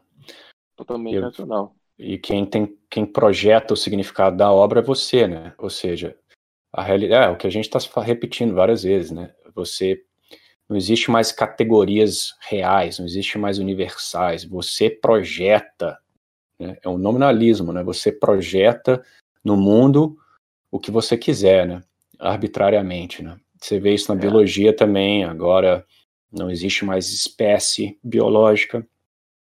Ah, você tem mais de 27 conceitos de espécies, porque as espécies estão constantemente mudando, né? Como se fosse um Heráclitos, né? Então não tem como você definir uma, uma essência, né? Então tudo tudo fluxo, né? Então tendo sendo tudo fluxo é arbitrário onde você, você vai definir. no mesmo rio, essas coisas. É. Então eu acho que é, é, é importantíssimo que um ateu perceba isso, sabe? Porque eu quando estava convertendo um pouco antes, né? Eu comecei a perceber que todos os problemas do mundo, todos Cara, é impressionante. Todos eles têm a mesma base, que é essa rejeição de Deus. Não, sabe? Eu achava que essas coisas eram independentes. Ah, a arte moderna ficou feia por alguma razão X. Aí, ó, a arte ficou feia na modernidade por causa de X, aquilo lá por causa de Y. Não, cara, quando você vai olhar, é tudo pela mesma causa. Né? Esses atentados terroristas uh, muçulmanos lá na, na, na França ocorreram essa semana mesma causa, porque a comunidade europeia se tornou ateia, rejeitaram Cristo, né? culturas passaram a ser meramente. Né? não existe uma cultura melhor que a outra, então começa a se detestar, ou, né? não ter amor pela sua própria cultura, sua herança católica. Todo mundo é tão bom quanto, não, toda cultura é tão boa quanto, não importa esse pessoal, imigração, esse que a gente chama no inglês de virtual signaling, né? O importante é mostrar que é virtuoso, né? Por isso está cheio de gente postando foto no Instagram, tirando foto, fazendo aquilo, aquilo outro. Então, assim, todos os problemas, cara, uh, mesmo para os esquerdistas, o problema do capitalismo predatório é um problema puramente ateu também, porque esse pessoal lá. Ah, da escola austríaca lá, tudo. Não só da austríaca, volta, volta mais, mais para trás. Qual que é o primeiro cara lá do. Esqueci o nome dele, gente. Adam Smith. Smith, é, esse pessoal aí. Essa galera, o que eles fizeram foi trazer o mecanicismo de, de Descartes e Newton para a economia, porque passa a ser Uh, você né, deixa a, a, a, economia antes ela era uma, um braço da ética, né? Ela fazia parte do departamento de ética, então era como você né, gerar ter esse comércio de forma ética, com certos direitos, respeitando de forma justa, tinha conceito de justiça. Mas depois vira uma coisa abstrata, matemática. Vamos ver como é que o gráfico funciona, vira aquela coisa meio né, laissez-faire, que também é muito darwinista, né? Quem tiver a empresa que se der melhor, ela oprime as empresas menores, elas desaparecem e sobrevive o mais forte. Fica nessa, né? Isso é totalmente conceito ateu, inclusive. Lembrando que ó, o Eden Smith ele escreveu aquele livro dos sentimentos morais, né? Como se se a moral fosse sentimento mesmo, entende? Já que, já que esse povo não tem uma base moral, né? Então vale qualquer coisa. Pois é, eu falo isso então, se o ateu. Quando hoje em dia o pessoal me pergunta, ah, você é de direita então? Porque eles veem minhas posições a respeito de, sei lá, aborto e homossexualismo, eu falo, não, eu sou católico. Então, assim, pro, pro, pro, pro ateu esquerdista que está nos ouvindo, cara, olha, se você se converter, você não vai precisar virar de direita. Olha que coisa beleza. Olha que beleza. Você vai ficar. Não é nem centrismo. Você vai encontrar, entendeu? Uh, um sistema que prioriza né, uh, o ser humano, a, a, essência humana. E, e é algo. É a realidade, cara. Não tem como. Você nega. Vá, para os países ateus, veja né, o que, que era a Europa antes e o que ela está se tornando, entendeu? É uma decadência gigantesca. E vai só piorar, né? Vai só piorar. É, eu gostaria de é, agora falar um pouco agora que vocês já explanaram sobre as consequências, falar um pouco da minha experiência pessoal, né? Que eu tive o dito ateísmo. Eu nunca me declarei um ateu pré-categoricamente, como o Romulo declarou. Mas eu tinha um, um ateísmo prático. Eu vivia como se Deus não existisse. Na verdade, por uma boa parte da minha vida, eu não tinha uma boa formação nas minhas catequeses, nas catequeses que eu fiz. E eu ainda tinha uma, uma fé em Deus. Mas aí eu fiz uma coisa horrível, que foi ter criado o Facebook. E quando eu criei o Facebook, eu comecei a curtir algumas páginas, entre elas uma página horrível, que era aquela quebrando o tabu. Que é uma página horrível, abjeta. E eu curti aquela página e é interessante que a as páginas do Facebook, os posts que eu seguia no Facebook, começaram a mudar, a moldar o meu comportamento. Por exemplo, eu antes eu não, eu não, eu não gostava de aborto, eu era contra o aborto. Mas conforme eu fui vendo aquelas páginas, do, conforme eu fui vendo as charges, as imagens, as coisas que aquela página postava, eu comecei a adequar a minha opinião à opinião da página, ao ponto que eu comecei a questionar, a defender o, o aborto. E isso começou a. Isso, as minhas posições começaram a, mudar, foi o que o Rômulo falou. E fora isso, tinha professores meus influenciavam muito. Teve um professor meu que ele falou que a Igreja Católica era nazista, que ajudou o Hitler a ascender o poder, tal, etc., que depois ficou calada. Enfim, falando que os negros não tinham alma e tal, etc. Tudo isso, todos os professores falando esse tipo de coisa e a questão do Facebook começaram a me levar nos pontos que eu comecei a me interessar por filosofias bem perigosas. Por exemplo, eu comecei a ler Nietzsche, comecei a ler um monte de coisa, até que eu comecei a questionar, peraí, mas por que isso aqui que eu... Porque eu pensava assim, eu, eu, eu tinha uma visão de que os caras de direita eram bando de retrógrado, alienado, burro, né? Inclusive eu achava que o Bolsonaro era nazista e tal, etc. Coisa de idiota. Aí o que aconteceu? Hoje em dia, não, antes, se tiver algum ateu esquerdista falando, pode ficar tranquilo que eu não sou muito fã do Bolsonaro também. Pode ficar tranquilo, tá? Não precisa você se tornar fã do Bolsonaro para se converter ao catolicismo. É, é só porque. É, mas achar que ele é nazista é uma coisa que é um absurdo. E eu achava isso na época. E eu propagar, eu, eu, tinha, eu tinha essa visão muito forte. Até que eu comecei a, a, a começar a me questionar. Mas peraí, por que isso aqui que eu estou defendendo é a verdade. Porque isso aqui eu, eu, eu, eu, foi tipo como Pilatos, né? O que é verdade? E o que é verdade? Por quê? Porque o Nietzsche, o Nietzsche ele dizia que não existia, basicamente ele dizia que não existia a verdade e que a verdade é, é você é uma construção propriamente sua. É o niilismo positivo dele, né? Ele inclusive ele questionava o ele criticava o catolicismo por causa da sua que ele, moral, que ele chamava de moral dos escravos, né? Ele dizia que o catolicismo era uma moral decadente, era uma moral que deixava o ser humano em submissão. Era uma coisa eminentemente mais feminina. Enquanto que o, o paganismo antigo, né, que, que ele falava, era, era, era a força mais masculina, seria o, a moral dos senhores, né, que tende a dominar. E eu era, eu eu estava começando a aderir a essa posição. Aí eu assisti um vídeo de um padre na internet sobre o purgatório e eu tinha sempre aprendido na minha vida que o purgatório foi uma invenção medieval para tirar dinheiro das pessoas e tal, etc. Mas eu assisti o vídeo e eu vi que na verdade que não, que na verdade e com fontes históricas boas. Aí eu pensei, nossa, isso aqui faz sentido. E aí eu comecei a estudar. Eu comecei a fazer uma coisa que eu acho que isso serve para todo ateu questionar. Questione a sua própria visão de mundo. Você que é ateu, questione essa sua visão de mundo. Por que essa sua visão de mundo está certa? Porque isso é a verdade. Não adianta dizer que não existe a verdade. Não adianta você dizer, porque o próprio fato de você dizer que não existe verdade é uma, é uma verdade. Então, não existe isso. Você tem que questionar a sua visão de mundo. Veja o, o outro lado da história. Veja de outra perspectiva. Não esteja mente fechada. Aí o que aconteceu? Eu vi essa perspectiva, eu comecei a estudar mais, comecei a ver, e aí eu comecei a ver que o cristianismo era bem diferente do que o Nietzsche falava. Eu comecei a ver que, na verdade, ele não, não tinha essa moral dos escravos, como ele falava, que isso era uma visão muito, muito pueril do cristianismo. O, nossa, o que, que tem de mais viril, por exemplo, do que o Nosso Senhor morrer na cruz? Do que os santos, por exemplo. Que os santos morrerem, os santos morrerem da forma que eles morreram, deles com um sorriso no rosto, entregando tudo por Deus. O sacrifício da cruz, o sacrifício dos santos. isso, você sacrificar sua vida por um bem maior, isso aí não é um, uma coisa de uma moral de escravos. Tem o aspecto da compaixão, tem esse aspecto que é determinante do cristianismo, mas não dá para você dizer que é uma moral de escravos, como Nietzsche estava falando. E aí eu comecei a questionar isso, comecei a estudar, estudar, estudar, estudar. E por meio do estudo, eu acabei me convertendo. Mas foi uma conversão puramente intelectual.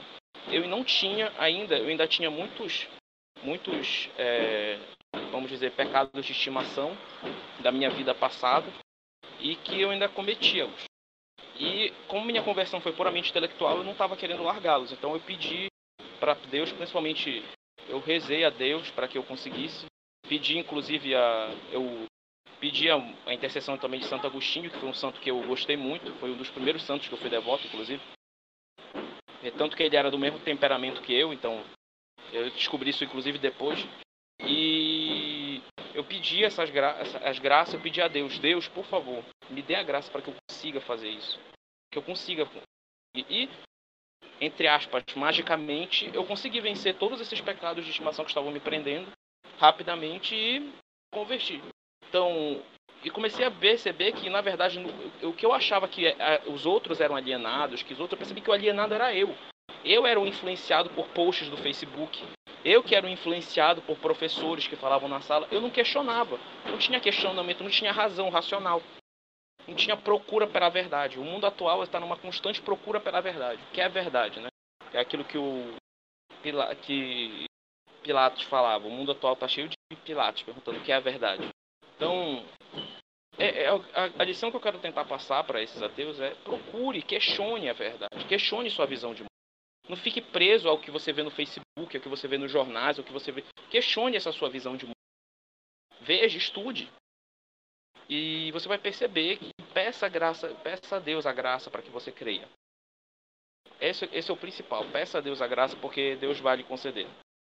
Eu só queria deixar registrado, se o Luciano quiser seguir. O... Não, eu queria comentar o seu comentário, né? Inclusive, porque, é, porque o seu testemunho prova o seguinte, né? A, os, os ateus, eles, eles na prática, na prática, eles não são necessariamente ateus, porque se eles rejeitam o Deus verdadeiro, eles não vão ficar sem Deus. Eles vão fazer de outra coisa como Deus. Eles vão fazer um ídolo, que pode ser os seus prazeres venéreos, pode ser o seu próprio ego, pode ser o dinheiro, e eles terão também suas verdades dogmáticas, que, que só que ao invés de ser, só que ao invés de dessas verdades virem por meio da tradição apostólica, que é o nosso caso, virão de pseudos intelectuais de Facebook, eles vão ficar vendo é, Quebrando Tabu, vão ficar lendo livros de, do Nietzsche, vão ficar ouvindo palestras do Leandro Carnal e todas essas porcarias aí. E eles serão, essa, toda, essas, toda, toda essa gente aí vai ser os, os seus apóstolos, por assim dizer. Né? Eles não vão ficar sem uma, entre aspas, religião. Eles vão seguir uma outra religião, vão seguir, eles vão seguir outras verdades e vão adorar um outro Deus. Isso Era um é magistério é um... Facebook, Facebookiniano, né? é bem isso. Né? Uma... Inclusive, eu acho que na... frequentemente o ateu ele é mais religioso do que o católico. Ah, ele só trocou de Deus, né? Às vezes o Deus é o dinheiro, às vezes o Deus é o yoga, às vezes é o ativismo social dele, mas ele preenche aquele vazio existencial com alguma coisa, né? Porque a nossa natureza tem como causa final buscar Deus, né? Tem como você substituir isso. Então, mas eles tentam, e é por isso que leva à infelicidade, né? Porque você está indo contra a sua natureza, né? Então, a pessoa não precisa admitir para nós, mas se ela olhar dentro, é, eu já conversei, eu passei metade da minha vida conversando com ateus, você sempre encontra um elemento, como eu já falei, de depressão, de, de tristeza, de vazio, e há uma certa petulância de não querer a, sequer cogitar a religião, porque a pessoa tem um certo orgulho, não? Né? Ateu é muito orgulhoso, eu, eu era extremamente orgulhoso, ainda sou, é um pecado que eu tenho que combater. Mas. Somos dois. Pois é, mas a pessoa, ela não.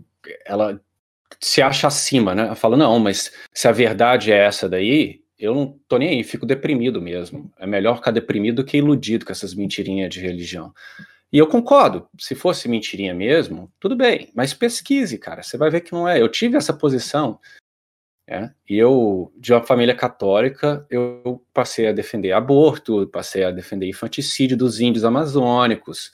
Por quê? Não porque eu virei de esquerda, eu nunca virei de esquerda, nunca abracei nenhuma causa esquerdista, pelo contrário, tinha um nojo do, do pessoal do DA da, da faculdade, mas era a consequência lógica da, das minhas premissas, que eu não poderia me incomodar com índios enterrando criança viva, porque aquilo era seleção natural, né? Se, se a criança nasce com problema, se livra, que é o que está acontecendo agora na Polônia, né?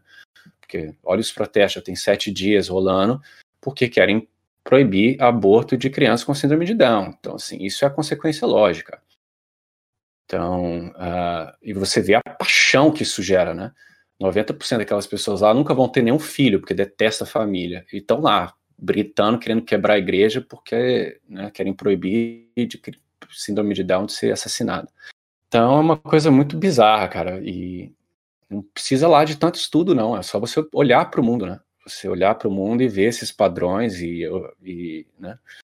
Porque como vocês, onde vocês mencionou aí, o ateísmo ele é comum nos grandes centros, mas você vai para um conversa com uma pessoa simples, ela enxerga Deus nas pequenas coisas. É muito mais difícil ela se deixar iludir por essas loucuras, né? Ele, ela, ele vê Deus naquela, no alimento que ele come, né? Na, na, na saúde dos filhos, no propósito das coisas. Então, assim, essa, esse ateísmo é uma coisa moderna. Uh, inclusive, é um, é um, o ateísmo ele é extremamente elitista. Porque ele está ele tá te dizendo que só o intelectual que estudou, que fez universidade, tem dois, dois pós-doutorado, que consegue alcançar a verdade, né? É, inclusive, próprio, próprio, se não me engano, Galileu fala disso, né? Ele fala que essa, esse conhecimento da, das massas, ele está errôneo, ele, é, ele serve ali para o dia a dia, mas o sujeito tem que ser um matemático, um intelectual, para conhecer verdadeiramente a realidade, né? As, as equações, etc. Então se torna elitista. E é por isso que você vê hoje a, a ciência tendo esse caráter de religião. Porque o, o, o, cidadão comum, ele, já, ele se sente oprimido, ele, ele acha que ele não tem capacidade de opinar, mesmo que o senso comum dele grite e diga, nossa, essa, o que esses cientistas estão falando é insano, ou que esse filósofo está falando é insano, mas ele fala, ah, mas quem sou eu para negar isso? Eu sou um mero camponês, eu sou um mero sujeito com ensino médio. Não, cara, entendeu? Então, esse ateísmo, ele é extremamente elitista, extremamente preconceituoso, extremamente incoerente e maligno, vamos, vamos ser bem objetivos. Ainda que o indivíduo que o defenda não seja, ele vai cair no maligno. Não tem como. Digo isso porque eu escuto várias vezes de pessoas: ah, não, mas eu conheço um fulano de tal que é ateu, mas ele é muito bonzinho, ele ajuda os outros. Ou eu sou ateu, mas eu não faço mal nenhum. Tudo bem, cara. Tá, eu acredito em você, porque você foi criado à imagem e semelhança de Deus e você é bom por natureza. Você tem, você existe, você tem, há algo bom em você. Mas com o tempo você vai abraçar ideias ruins, né? Ah, eu sou um exemplo vivo disso, né? Eu não achei que eu fiquei mal em nenhum momento, mas eu comecei a enxergar a vida como sendo um pacotinho de átomos. Então, se você quiser matar, não há morte, só um pacotinho de átomos espalhando, entendeu? Então, assim, você não é imune a essas, essas conclusões e vai te trazer muito sofrimento. Então, se livre antes que, que você esteja pelado pela rua gritando e, e quebrando igreja.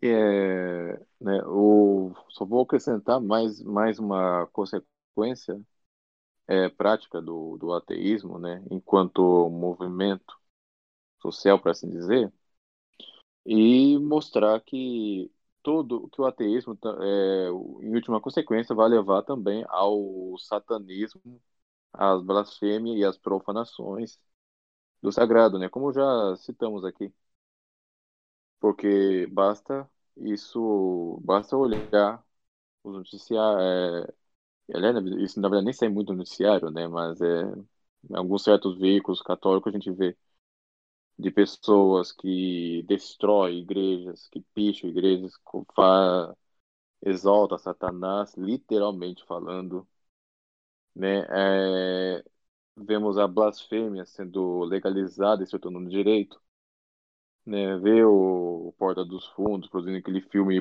blasfemo, né? No, acho que foi ano passado, né? Mas isso não é de hoje também, porque é, o Martin Scorsese ele fez um filme blasfemo também, né? Com Jesus Cristo. O, pouco, pouca gente lembra, né? Mas é. Acho que, eu, acho que o título do filme foi A Última Tentação de Cristo, né? É um filme blasfemo, mas foi. Foi aí divulgado, né? Entrou em cartaz.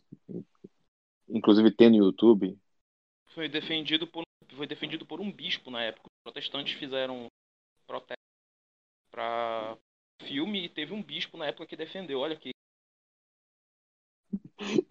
Pois é, o, pois é, os protestantes conseguiram ser mais coerentes do que o católico, o bispo católico, né? Mas a, essa, essa daí é a terceira consequência prática, né? A levar ao satanismo, ao, ao anticristianismo mesmo, de destruir igrejas, de que, que perseguir cristãos, de, de divulgar blasfêmias, etc. e tal. É, depois vão falar que não existe preconceito contra os católicos, né? O pessoal, o que o pessoal não entende é o seguinte, né? A, muita gente acha que uma prova do preconceito católico é dizer que fora da igreja não há salvação ou essas coisas. É o seguinte, né? se existisse fora, é, salvação fora da igreja, para que somos católicos então? Temos que ser católico porque estamos convictos de algo.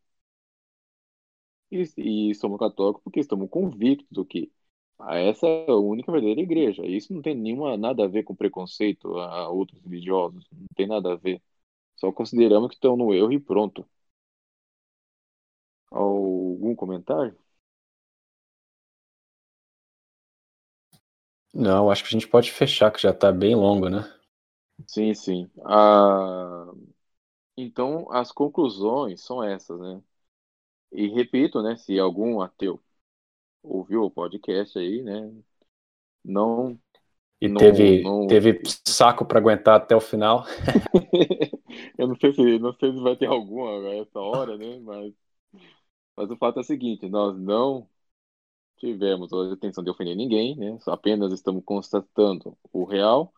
Se você for honesto consigo mesmo, eu já conheci ateus honestos literalmente que estão abertos à verdade mas que não conseguiram colocar o pé lá. Né? Então, eu vou, eu digo que não foi para você. Exatamente, tá? E rezamos que se converta.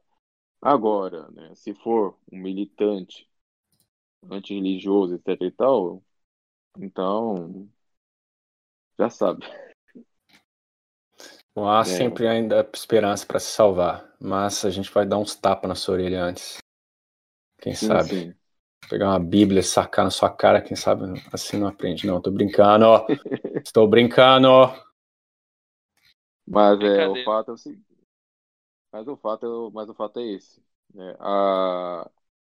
E o podcast, como vocês viram, né? Se alguém ouvir no final, é, não teve a intenção de provar a essência de Deus, apenas para discutir e expor as o que é o ateísmo e as suas consequências, né?